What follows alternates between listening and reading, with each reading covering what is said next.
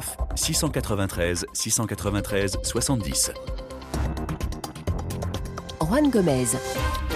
On en parlait en première partie d'émission. Au Tchad, près de 300 rebelles et opposants emprisonnés ou en exil devraient bénéficier d'une amnistie générale. Le gouvernement de transition a présenté en début de semaine deux projets de loi allant dans ce sens. Les textes doivent encore être adoptés par le Conseil national de transition qui fait office de parlement.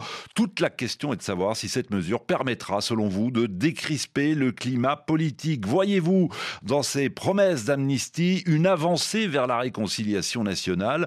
En tout cas, l'amnistie générale est l'une des préalables, l'une des revendications principales euh, fixées par euh, les groupes rebelles pour participer au dialogue national euh, inclusif. Reste à savoir évidemment qui sont ceux qui bénéficieront de l'amnistie. la liste n'a pas encore été publiée.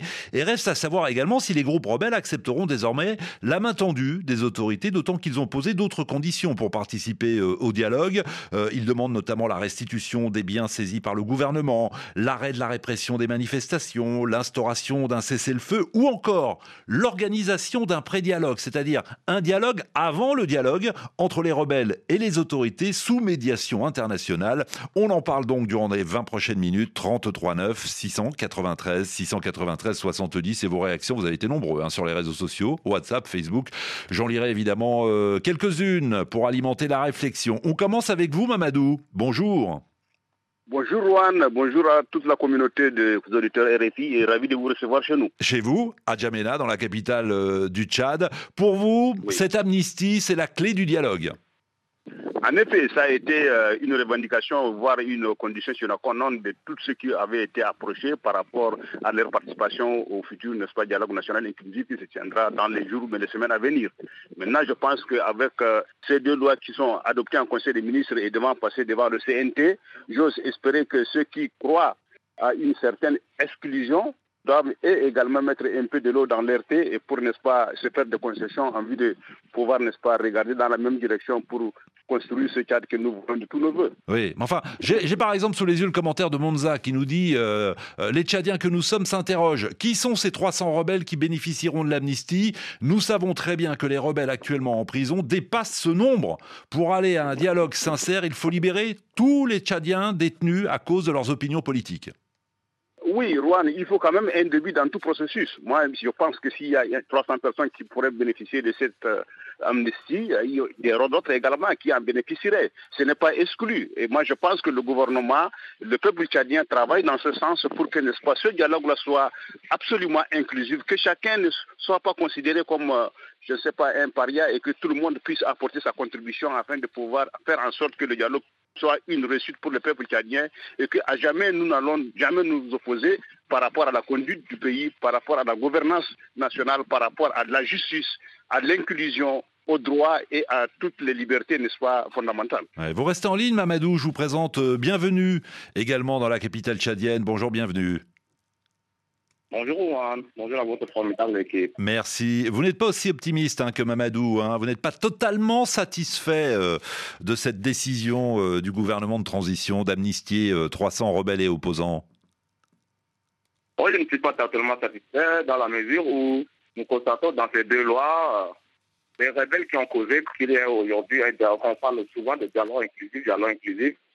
J'ai fait allusion aux rebelles de force qui ne sont pas cités dans ces deux lois. Imaginons que si nous voulons aller au dialogue inclusif et que ces rebelles ne sont pas amnistiés, est-ce que le dialogue serait inclusif? Moi, j'ai dit non. le, réseau téléphone n'est pas très beau, mais on comprend euh, le principal. Vous avez cité le FACT, le Front pour l'alternance et la concorde euh, au Tchad.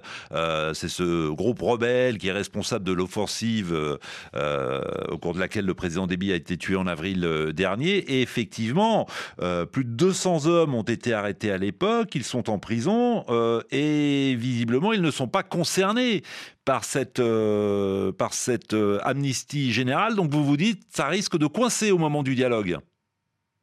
Oui, ça risque de coincer dans, la mesure où déjà le chef m'a dit qu'il qui, qui déjà euh, fait savoir à l'opinion internationale qu'il n'est pas il était surpris de, ne pas avoir le nom de ses, compatriotes. Oui, on, l'a entendu effectivement sur l'antenne des RFI. Bienvenue. En revanche, vous, on vous entend, on vous entend mal à cause du réseau euh, téléphone. Mamadou, vous êtes toujours en ligne. Euh, euh, il, y a une part de vérité dans les propos de Bienvenue là. Oui, je l'ai dit tantôt dans mes propos que c'est un processus. Aujourd'hui, nous avons deux lois qui sont adoptées en Conseil des ministres.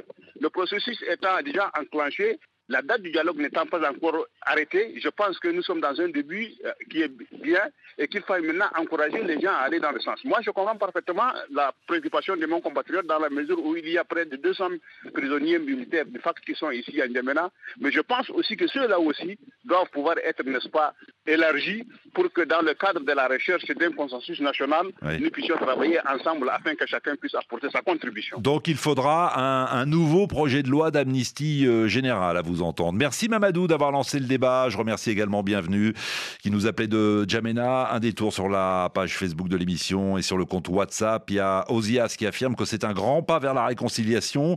Mais j'ai écouté le ministre de tutelle dire que les prisonniers du FACT ne sont pas concernés par cette amnistie. Alors Ozias, je ne sais pas si vous avez entendu tout à l'heure François Mazet qui répondait euh, à une question euh, d'auditeur. Le ministre de la Réconciliation a affirmé que les personnes toujours sous le coup de procédure seraient englobées, que les procédures s'arrêterait.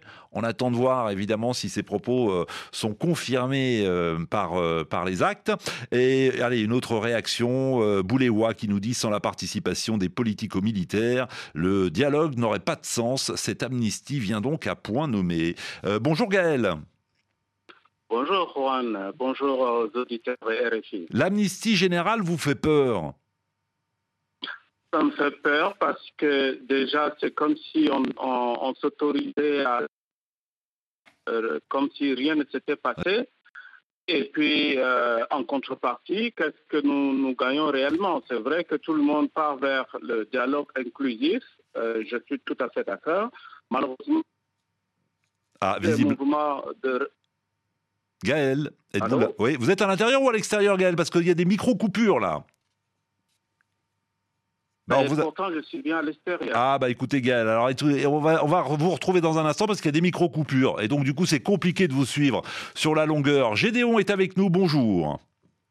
Bonjour Juan et bonjour à Sonia Ghazali en Afghanistan. Ah, Sonia Ghazali, l'une des correspondantes de RFI, effectivement, merci de penser à elle. Gédéon, euh, êtes-vous euh, dire optimiste après euh, l'annonce du gouvernement de vouloir amnistier plusieurs centaines de rebelles et d'opposants Écoutez, Juan, je pense que c'est un pas positif qui a déjà été lancé. Et euh, euh, le, dialogue national a besoin, n'est-ce pas, de tous les fils du Tchad, y compris les politico-militaires et ceux qui sont à l'étranger pour une raison ou pour une autre et qui ne peuvent pas rentrer au pays. Et l'amnistie euh, est un préalable important. Et moi, je pense que c'est une bonne nouvelle ça permettra, n'est-ce pas, au dialogue d'être vraiment ouvert et que les gens disent pourquoi ils ont pris les armes. Et, puisqu'ils doivent dire pourquoi ils ont pris les armes, on trouverait donc euh, des solutions durables, parce qu'il s'agit de trouver des solutions durables à l'arrêt, n'est-ce pas, de la guerre au Tchad. Mais, mais Gédéon, euh, vous, vous saluez, vous dites que c'est une bonne chose, qu'il faut un retour à la paix, donc il faut savoir pardonner. Mais excusez-moi, depuis le début du débat, personne ne parle des victimes. Quid des victimes? Christian nous dit euh, Je me demande si cette mesure ne risque pas de déclencher la colère des victimes. Non, pas du tout. Moi, je pense que les Tchadiens, dans, euh, dans notre ensemble global, nous avons l'esprit du pardon. mais en ce qui concerne ce temps, Juan, euh, il s'agit, n'est-ce pas, de parler des situations qui ont entravé la paix au Tchad et qui ont encouragé la guerre. Et ces situations, c'est l'injustice, c'est la mauvaise gouvernance, c'est la forme de l'État. Euh, donc, ces, choses doivent être dites n'est-ce pas, au niveau du dialogue national. Et si les politico-militaires n'assistent pas à ce dialogue, hmm. cela signifie que ce dialogue sera multiplié par zéro. Et on va aller de dialogue en dialogue. Or, cette situation-là, après la mort du maréchal Idriss Déby c'était un scandale total au Tchad. Mais euh, nous pensons que la paix peut encore revenir de manière durable. Donc, pour cela, il va falloir que les gens reviennent.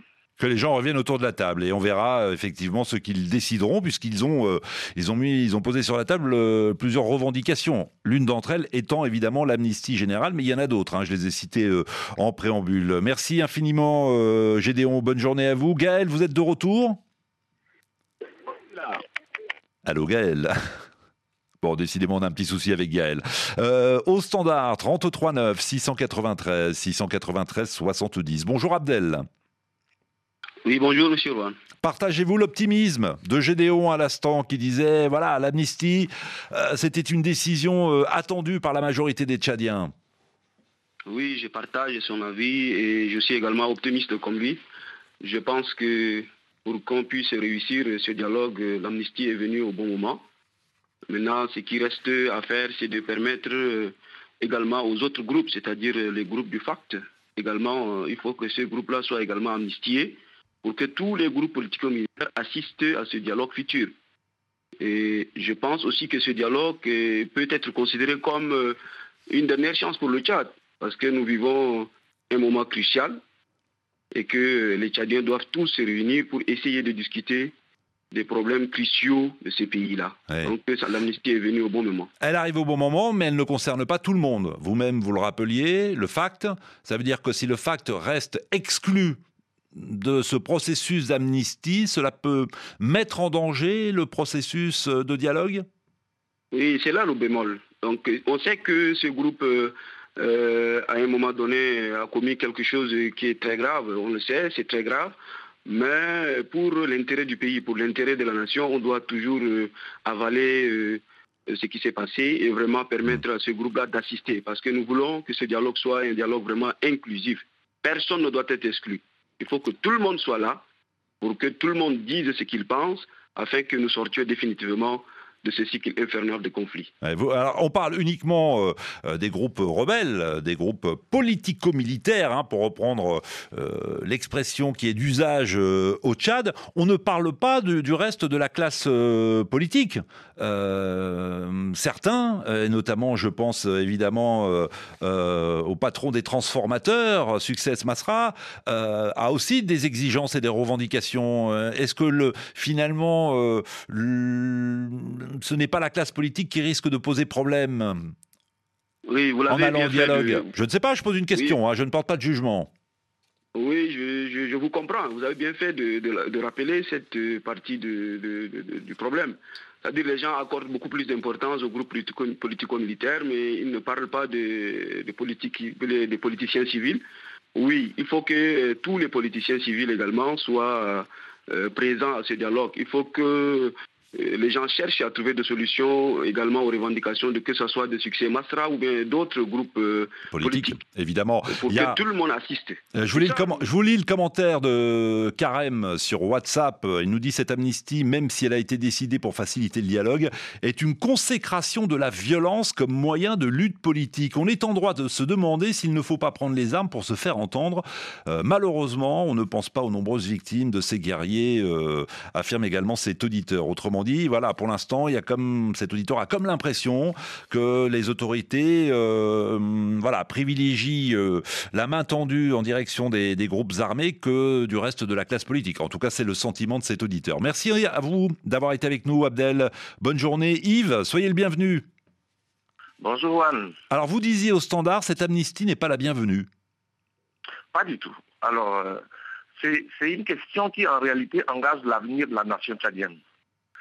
Et je ne pense pas que ce soit ce gouvernement de transition, militaire de transition, qui doit la régler. Parce que l'histoire du Tchad depuis 30 ans, euh, depuis que Idriss Déby est au pouvoir, a été ponctuée par des amnisties. Je vais vous citer euh, sur le tas trois, ou quatre exemples. Vous prenez euh, sur le tas Goukoni Wedei, Achek Ibounouma, Abderrahman Koulamala, Yaya Dilo, mm et Zenbada, tous sont des ex-rebelles qui ont été amnistiés et qui, grâce à cette amnistie, euh, sont dans des positions aujourd'hui qui coûtent cher aux contribuables. Parce qu'on les a nommés, ils doivent, tous, autant qu'ils sont, ils doivent leur poste ou les postes qu'ils ont occupés au fait qu'ils étaient des ex-rebelles. Ce pas des gens, en réalité, qui ont eu un métier dans leur vie, qui ont pu aider la, cette société cadienne à pouvoir euh, à, construire quelque chose de très positif. Donc, attendez, Yves, Yves, par principe, vous dites que vous êtes contre l'amnistie. Je comprends le raisonnement. mais, je, non, mais je comprends le raisonnement. Simplement, pourquoi dites-vous ce n'est pas à ce gouvernement de transition euh, d'amnistier euh, Laissons le dossier en suspens et attendons euh, finalement que des autorités soient élues démocratiquement. C'est ça ce que vous, votre idée oui, parce mais, que. Mais quelle différence? Quelle, est la différence, Yves, entre les autorités actuelles et celles qui seront élues? Mais parce que les autorités actuelles n'ont aucune légitimité, aucun mandat pour pouvoir régler cette question. Ils, sont censés avoir des priorités. Or, la question de l'amnistie, eux, ils ont, ils ont juste un temps, ils sont en transition, comme on dit. Donc, il y a des priorités. Mhm. Voilà, 18 mois. C'est pas en 18 mois qu'on peut régler tous les problèmes. D'accord, mais problèmes qui sont urgents. Mais justement, pour régler les problèmes que vous considérez comme urgents, il faut rassembler euh, toute la nation autour d'une table. Et si on veut que les rebelles soient autour de la table pour dialoguer et pour régler notamment des problèmes urgents, bah, il faut euh, accepter un compromis et accepter certaines de leurs revendications. Mais on peut dire aux rebelles aussi que, écoutez, cette question-là, nous, on ne la règle pas. Nous, notre problème, c'est d'organiser les, les, élections et partir.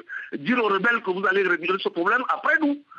En quoi, en quoi le fait qu'eux, ils ne règlent pas la question de l'amnistie peut remettre en cause le dialogue?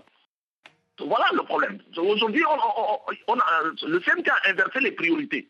La vraie priorité aujourd'hui au Tchad, c'est la santé, c'est les finances publiques, parce qu'en fait, chaque fois qu'on a amnistié les ex-rebelles, on les a réinsérés dans la société en ponctionnant de l'argent dans les finances publiques, donc sur le dos des contribuables. Et c'est comme ça qu'ils vivent, ces rebelles-là. Ces, ex-rebelles-là, ils, vivent comme ça, ils vivent, avec l'argent du contribuable qu'on leur donne gracieusement. Ils, se ils vont fonctionner au, niveau du trésor des fonds publics. Ils distribuent gracieusement aux gens. J'ai bien compris. Et ça, vous n'en voulez plus. Ça, vous n'en voulez plus. Arrêtons, euh, arrêtons avec les amnisties générales. Euh, Yves, merci infiniment d'avoir été avec nous. Euh, on va terminer certainement avec Eric. Hein. je regarde la pendule, il nous reste trois minutes. Bonjour Eric. Oui, bonjour Juan Gomez. Soyez bienvenue, nous vous écoutons. Merci pour la confiance renouvelée. Moi, je suis d'accord avec cette amnistie, parce que pour euh, qu'il y ait euh, une véritable paix, il faut appeler tous les fils et filles du Tchad autour d'une table et discuter. Et non seulement il faut euh, amnistier les, rebelles, mais je crois qu'aussi il faut amnistier aussi pour libérer ceux qui, les marcheurs de Okitama, parce que eux, ils n'ont peut-être rien fait, ils n'ont fait que marcher avec, euh, avec les menus, alors qu'il y a des gens qui sont avec les armes. Wakitama, la, la, coalition qui, de l'opposition qui euh, demande euh, notamment la libération bah, de tous les manifestants qui ont été interpellés. Oui, normalement, on doit les, les libérer, tous les libérer, et aussi libérer aussi les, hommes politiques qui sont aussi emprisonnés. Hmm. Parce qu'il ne suffit pas seulement de libérer les rebelles et laisser peut-être les civils qui sont qui croupissent dans les prisons pour rien. Je crois que pour qu'il y ait une véritable fin, il faut aussi prendre en considération euh, les doléances aussi de Wakitama. Oui, de Wakitama. Et, voilà, c'est ce qu'on disait tout à l'heure euh, avec un auditeur. Euh, bah, c'est bien, évidemment, d'écouter les groupes armés, de répondre à certaines de leurs revendications, mais encore faut-il que la classe politique aussi soit entendue par le gouvernement de transition pour aller vers le succès d'un dialogue national inclusif. Merci infiniment d'avoir été avec nous. Il y avait encore énormément de réactions standards et sur les réseaux sociaux. Si vous le souhaitez, mais c'est juste une proposition. On prolonge le débat demain matin. Euh, le vendredi, vous le savez, c'est la libre antenne. Vous commentez l'actualité de votre choix. D'ailleurs, le standard reste ouvert. Vous pouvez vous, nous appeler euh, dès maintenant. Continuez 33 9 693 693 70. Il me reste quelques secondes juste pour euh, vous annoncer à vous qui nous écoutez à Niamey que le lundi 13 décembre, dans 10 jours, nous serons sur place dans la capitale du Niger pour une émission en public enregistrée au Centre international de conférences Mahamad Gandhi. Nous parlerons lutte contre le terrorisme, économie, développement, éducation, pouvoir d'achat. Quel bilan dressez-vous des premiers actes posés par le président euh, Mohamed Bazoum? Nous sommes à, huit mois, huit mois après la première transition pacifique du pays entre deux présidents élus et nous dresserons donc un, un état des lieux de la situation au Niger. Toutes les informations sur la page Facebook de l'émission. J'espère que vous serez très nombreux. Passez tous une excellente fin de journée. Prenez soin de vous et à demain. Banque Atlantique présente au Bénin, au Burkina Faso, en Côte d'Ivoire, en Guinée-Bissau, au Mali, au Niger, au Sénégal et au Togo vous a proposé l'émission Appel sur l'actualité. Banque Atlantique, grandir ensemble. Et nous sommes le premier jeudi du mois. Caroline Paré, bonjour. Bonjour Juan. Et à vos côtés, le docteur Catherine Solano. Bonjour. Bonjour Juan. Et aujourd'hui, hein, comme tous les mois, vos questions en direct.